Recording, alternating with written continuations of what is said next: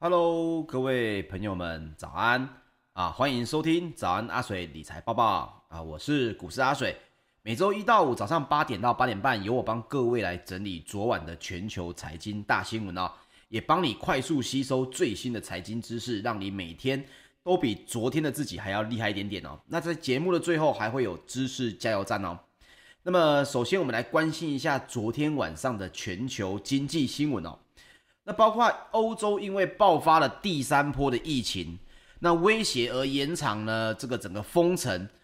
的这种政策啊，引发了经济复苏的道路恐怕不顺的这个疑虑，冲击了油价重挫，再加上联准会的主席鲍尔跟美国的这个财务部长耶伦在坦言啊，市场的这个资资产估值目前是偏高的。那同时这段话呢，也就冲击了美国四大指数。也都杀尾盘来收低哦，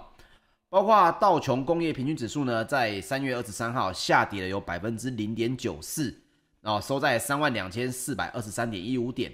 那么纳斯达克指数呢，也下跌了有百分之一点一二，收在一万三千两百二十七点七点。标准普尔五百呢，则是下跌了有百分之零点七六，哈，收在三千九百一十点五二点。那包括费城半导体指数呢，也下跌了有百分之二点七一。收在两千九百九十四点二一点哦，又跌破了三千点的大关哦。那包括世界卫生组织呢，WHO 二十三号也指出哦，包括全球多数的地区的新冠肺炎确诊案例又有上升的迹象，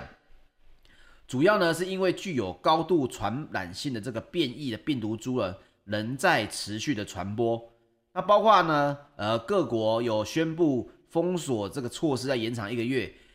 潜在的这个加税计划以及支付庞大纾困案的支出呢，这些利空消息都引发了市场的恐慌。其实我们也可以看到啊，从这几天的早上阿水大家看下来，这个市场上基本上是跟着，只要这个鲍尔出来说一些跟经济比较相反的话，或者是呢相关的疫情，只要再出现一点点的变数的时候，整个市场的反应非常的大哦。那主要也是因为。整个市场包括了欧洲股市跟美国股市，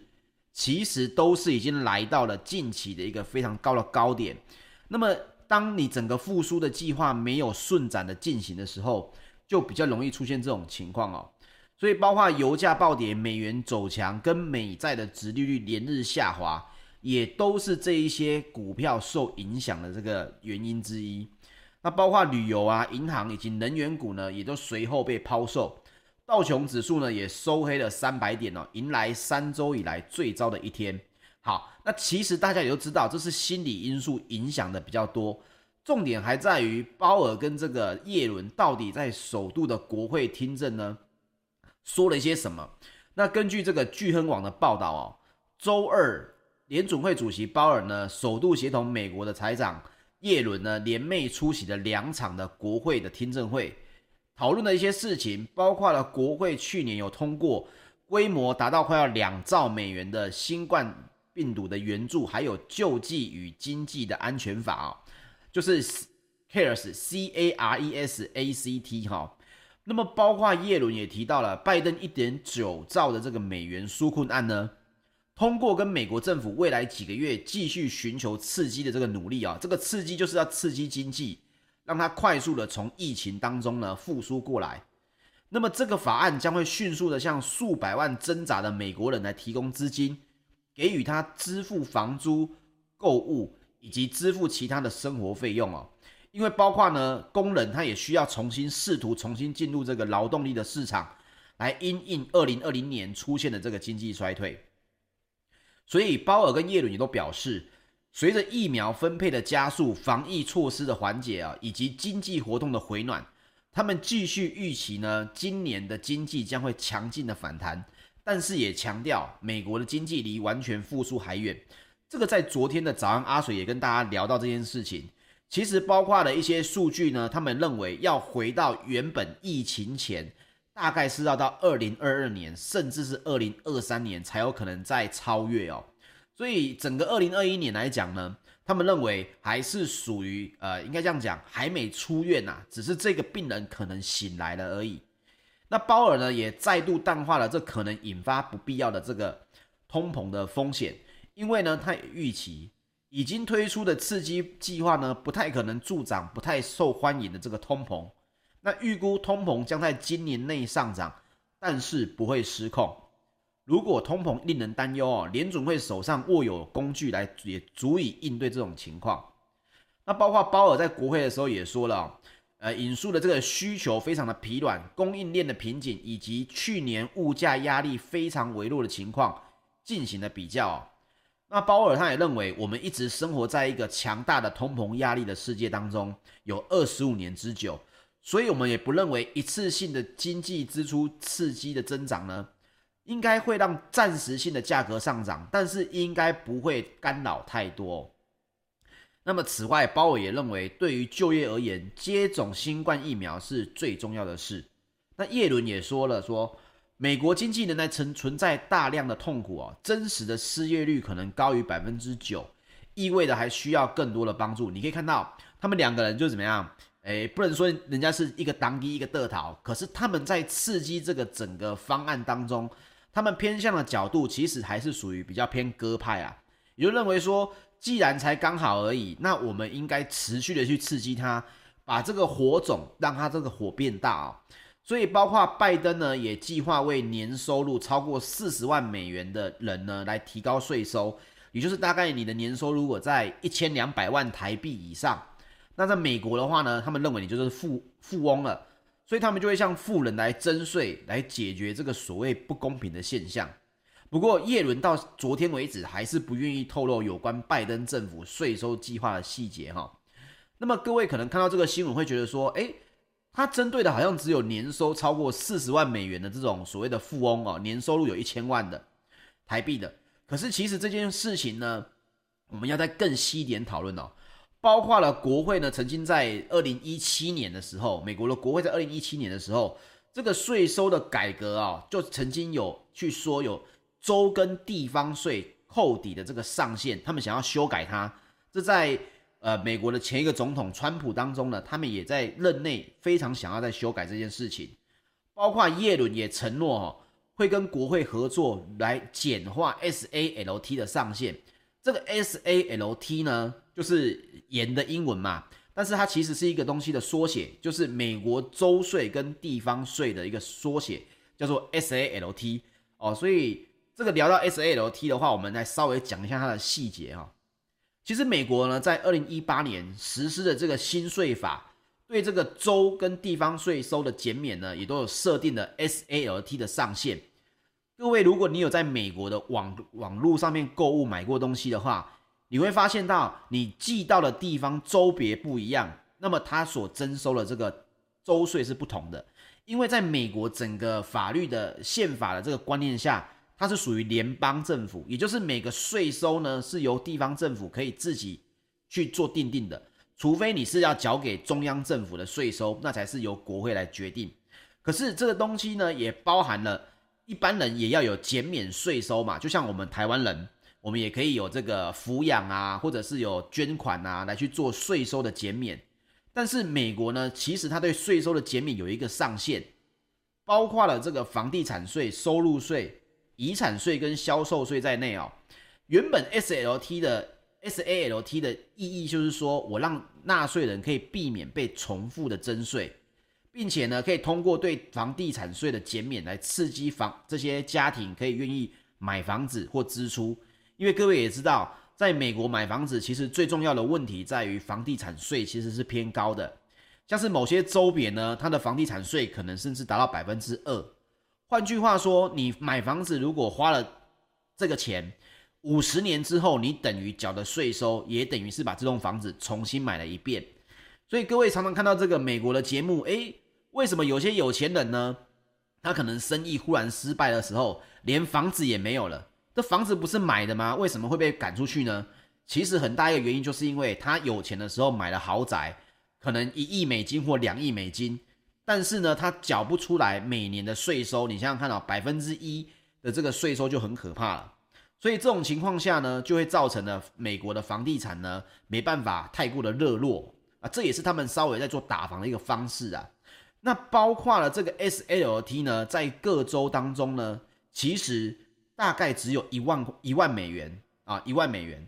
换句话说，你能够减免的部分最多就只有一万美元。可是呢，这对高税收的这个州的纳税人非常的不利哦，因为他们也认为这一万美元根本不足以去扣抵他所要缴的这个税哦。所以，包括在去年呢，还有前年，这个民主党人就有提交一个法案呢，把二零一九年这个共同申报的已婚纳税人的 S L T 的上限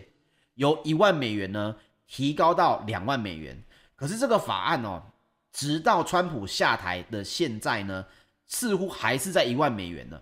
那各位可能没有印象，说这个东西有这么严重吗？我们生活在台湾，可能很难以想象哦。包括了美国的税收政策中心的数据哦，纽约呢，它的平均的扣除的 S L S A L T 呢，大约需要两万三千八百零四美元，也就是光缴税，他们一年可能就要缴掉将近要六十万到七十万啊，六十万到七十万台币。那隔壁的纽约州的隔壁纽泽西州呢，则是一万九千一百六十二美元。那么加州呢，包括有 San Jose 啊、LA 啊这些地方呢，则是有两万零四百五十一美元。这些州哦，也是美国收入跟财产税最高的几个州。所以说，美国人呢，我们常说啊，美国生活好像除了担心枪支，还要担心谁？还要担心的就是他们的国税局哦。包括纽约州呢，因为有高额的这种州税。所以纽约州的居民呢，他们就非常想要迁居到他州。那你会心想，对呀，那你就搬家就好了嘛，最多开车去上班嘛。可是跟大家来分享一下哈，包括纽约州的居民呢，如果你想要移居他州，哦，这个政府就盯上你了，还要帮你做一个所谓的泰迪熊测试。什么是泰迪熊测试呢？它就是会包括它会去追踪你的人、房屋的所在地，还有你是怎么过日子的。还有包括你的心爱的纪念品的所在地，比如说，哎，你有一个最心爱的纪念品啊，比如说他们为什么叫泰迪熊测试？就是他们在指说，哦，假设你有一只很爱的泰迪熊，你把它摆在哪里？如果你摆在纽约州，他认为你还是会回到纽约州来工作，那么我们应该用纽约州的税收来去呃对你征税。所以当局也还规定哦，迁居者要证明说你不会再搬回来原居地。并且呢，你住在新的居住地呢，必须要附上每年至少有一百八十三天的证明。哦，那有一个新闻就是讲到啊，有一个男子呢，在佛州，他保留了很多有价值跟父亲感的东西，可是他的事业跟家族呢，仍然在纽约。哦，他在纽约收邮件啊、就诊啊、看牙医啊，甚至还存放了大部分的日常衣物。结果呢，他在纽约声称自己住在住在这个没有收入税的佛罗里达州。的这个官司呢，就被美国的这个司法机关呢判定为败诉。这个感觉就好像呢，假设你今天住在台北，你的税收可能要增加一点点，那你的老家可能在台南、高雄，甚至是花莲、台中，他都会告诉你说，对不起，因为你还是有部分的东西，你还在台北有租一个房子，所以我们认定你呢要以台北来征税。那所以包括美国人呢，就有非常多的这种怨言哦。因为你的 SLT 只有一万块的上限，而你对我们这种居住的这种环境呢，还是非常的严苛。所以你说美国有也有迁徙的自由，但是其实政府为了收税哦，在美国政府还是把你当成是贼一样来看待哦。这件事情是大家在美国可能呃没有居住过的人无法想象的，但是这件事情对于美国当地来讲是非常重要的，所以他们每个人对这件事情也都非常的介意。到底 S L T 能不能调高到两万美元哦？对一般的民众也是一个非常大的影响。所以包括了耶伦也说，我希望每个人都可以明白哦。呃，对企业他们也说要提高税收，他也认为这应该会不利于经济。他也坦言，譬如把公司税的税率从二十趴调到到二十八趴这种税收的变化，它可以刺激并且支付他将要推出的。基础建设这种刺激经济的这种计划费用哦，可是他也知道加税对于企业来说也是比较不好的。那这件事情，当然他们说出这些话，也都造成了美国的股市有相对应的影响哦。那另外，我们来讲一个比较新的消息，是跟英特尔有关的哦。英特尔昨天在二十三日也宣布哦，将投资两百亿的美元在亚利亚利桑那州的这个园区。同时，也建立两家新的晶圆厂，预计呢在二零二四年投产。那 Intel 的新厂呢将有能力生产七奈米以上制成的晶片。那包括 Intel 目前在这个园区里面已经有四家的晶圆厂，拥有支持新工厂的基础设施。这将拜登政府正打算大举投资的半导体产业，已在这个国防授权法案中哦纳入提升晶片产的这个相关措施。那以解决呢晶片短缺的问题，来加速建设新厂的速度。这个新闻出来呢。Intel 的盘后就从跌变成涨，而台积电的 ADR 呢，同时又受到了一点冲击。不过我必须因为这个时间的关系，没办法讲得太细。我们还是要讲到说，这个七奈米以上的制程哦，目前也不是台积电的主要的获利来源啊。你这七奈米以下，大家的选择还是要交给台积电来代工啦。所以这整个新闻大家可以稍微了解一下，Intel 它主要就在做的是七奈米以上制程的晶片。也愿意去支持拜登政府所谓的这个半导体产业的政策哦，那这个会不会对半导体产业这个为重的台股有所影响呢？我认为短线上面一定还是有的，毕竟大家还是会担心，虽然七纳米以上的订单并不是台积电最主要的获利来源，但是毕竟呢，产能不足嘛，你分一点七纳米以上给大家看，听起来好像没错，可是就在于这些所谓的呃追赶当中哦。我们还是要注意说，到底台积电能不能维持在整个全世界半导体龙头的地位哦？好，欧洲股市的方面呢，欧股包括第三波的疫情也是持续的延烧，多国呢也重启了封锁的措施，德国也加入了。我们昨天有提到，法国先封城了，德国呢今昨天也加入了，而且宣布延长封城到四月。那因此市场也忧心忡忡哦，泛欧指数也从最近一年以来的高点拉回，所以欧洲三大指数涨跌互见哦，包括英国的 FTSE 一百指数下跌了有百分之零点四，德国的 DAX 指数则是上涨了有百分之零点零三，法国的 CAC 指数呢则是下跌了有百分之零点三九哦，那包括欧洲的疫苗供给非常的吃紧。接种的进展很缓慢哦，第三波的疫情还是在肆虐当中，包括了法国、波兰、乌克兰，上周末都已经重启了封城的措施哦，所以周二德国的总理梅克也宣布，封城将会延长到四月十八号，并且呼吁呢德国的民众在复活节的假期不要外出。目前德国的疫情的感染率大概是什么情况呢？就是每十万人当中还是有一百人会染疫哦。这也触及了解封的这个紧急刹车的门槛哦，就是我要解封没问题，可是，一旦感染率太高，来到了十万人有一百人染染疫的话，那么可能就会持续延长的解呃解禁的这个新闻哈啊的的政策啊，对不起。那包括欧盟本周四呢，也将讨论，由于欧盟境内疫苗的供给很短缺哦，所以他们是不是应该禁止疫苗出口？因为欧盟其实比英美呢更晚订购疫苗，所以供给很吃紧。各位也可以知道，这次疫苗的事情吵得是沸沸扬扬，包括加拿大之前订疫苗订得比人口数还多的这个新闻，也让欧洲的国家非常的不爽哦。所以欧洲大陆的疫情呢，目前还是在蔓延。那英国甚至要出台一个政策哦，他说，如果英格兰的民众，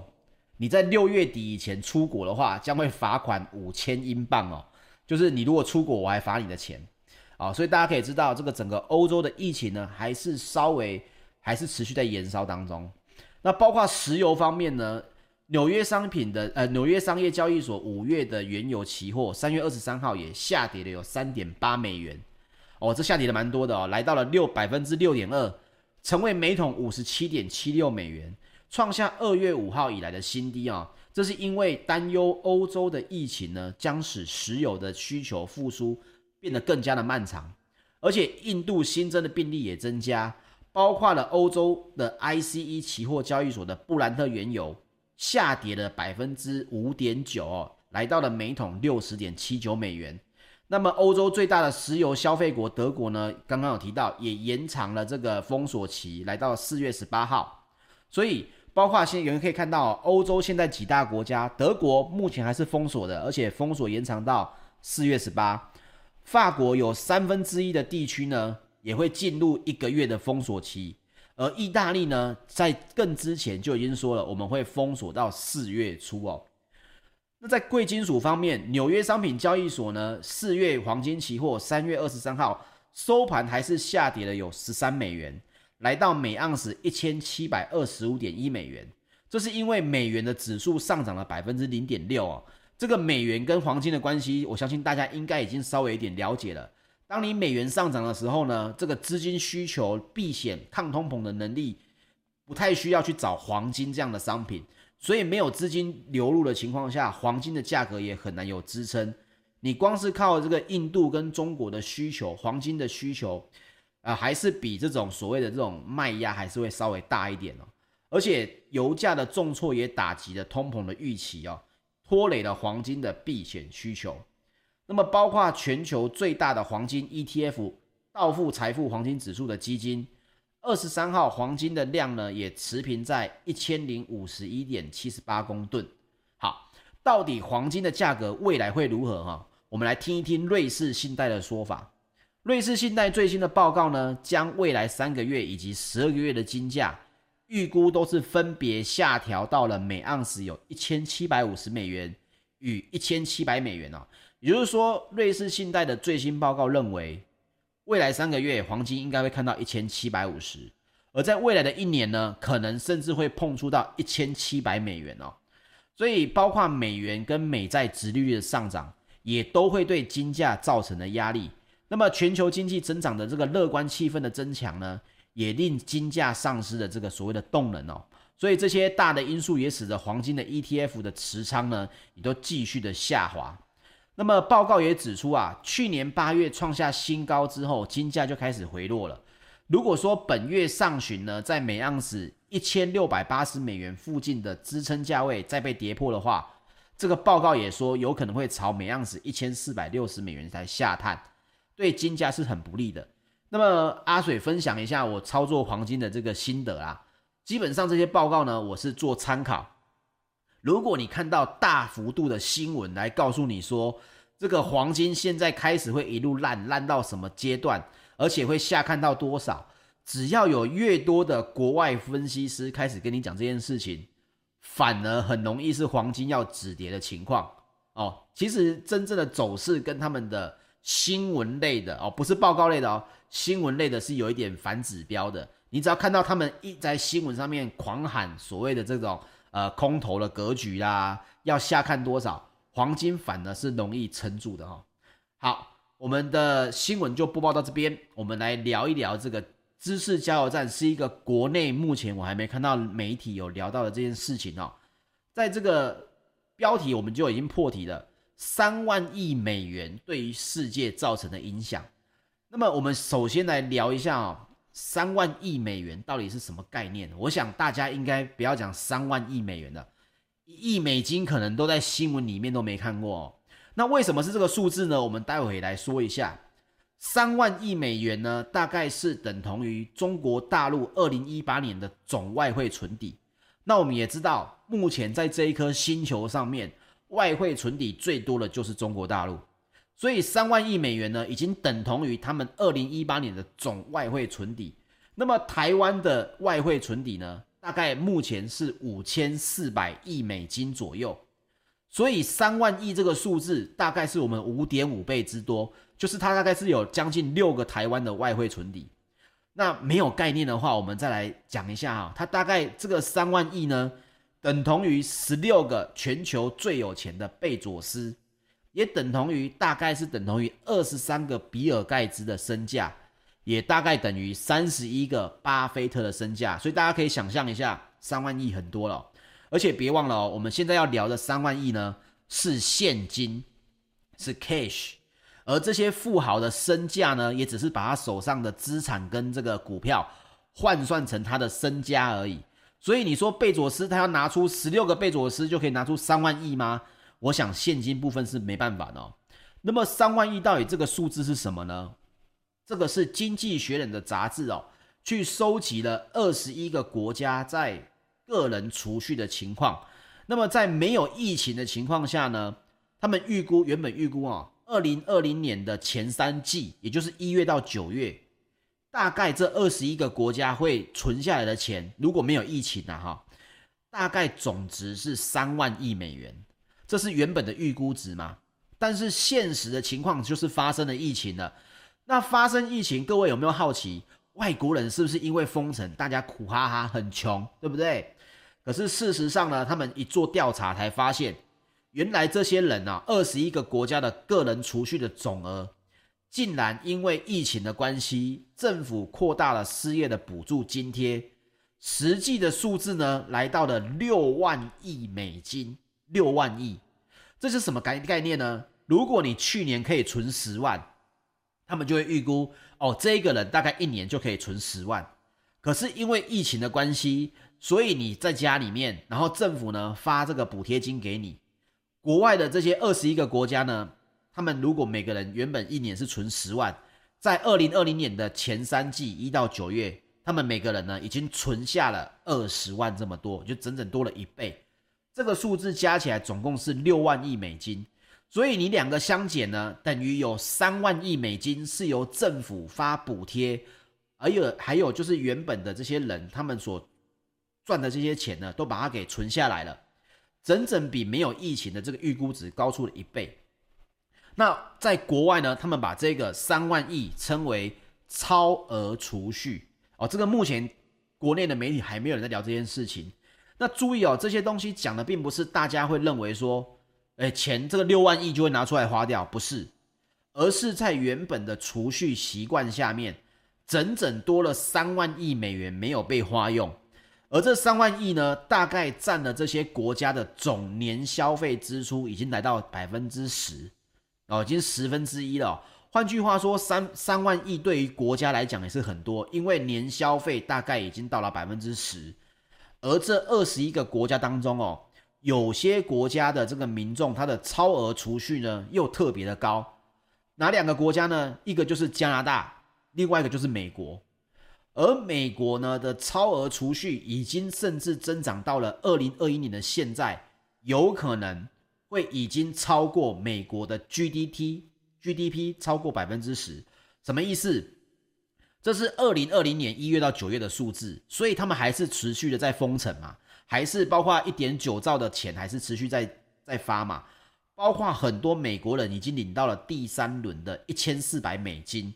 那么这些钱呢，累积到二零二零年现在已经三月底了。那也认为说，应该这些钱超过了美国的 GDP 有百分之十之多。各位，美国的 GDP 大概一年在二零一八年的数字大概也就只有二十一兆美金而已，而他们认为现在应该已经来到了美国 GDP 的百分之十哦，这很可怕哦。所以根据摩根大通最新的一部调查呢，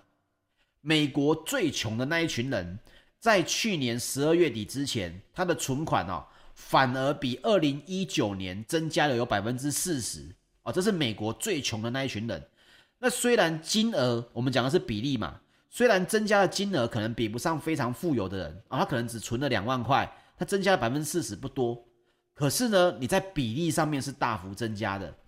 那因此大家也可能会有疑问哦，那可是你说这三万亿会不会大家就把它存下来？因为疫情的关系嘛，我们华人喜欢的是什么？就是。这个未雨绸缪嘛，所以大家就会觉得说，那是不是会存下来呢？可是也他们也去做这个调查哈，包括了英国央行的货币政策委员会的委员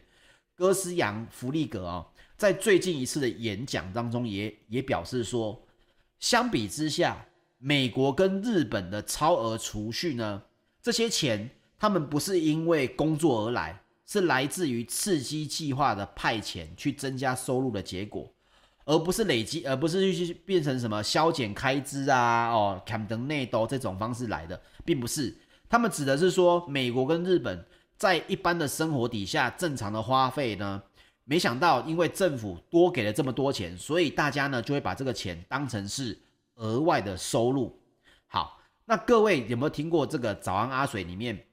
我们也常提到了，心理账户其实是人花钱的一个很重要的一个方式嘛。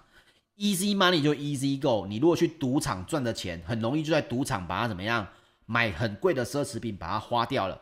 所以大部分的欧美人士呢，尤其是美国人，他们平常就没有储蓄的习惯，因此解封之后呢，就反而很容易把这笔钱当成是额外的收入，所以意外之财就会想把它给花掉，在恢复一般的生活之后，极有可能拿出来当成补偿他自己受困了这么久之后无法消费的一种报复性的补偿哦。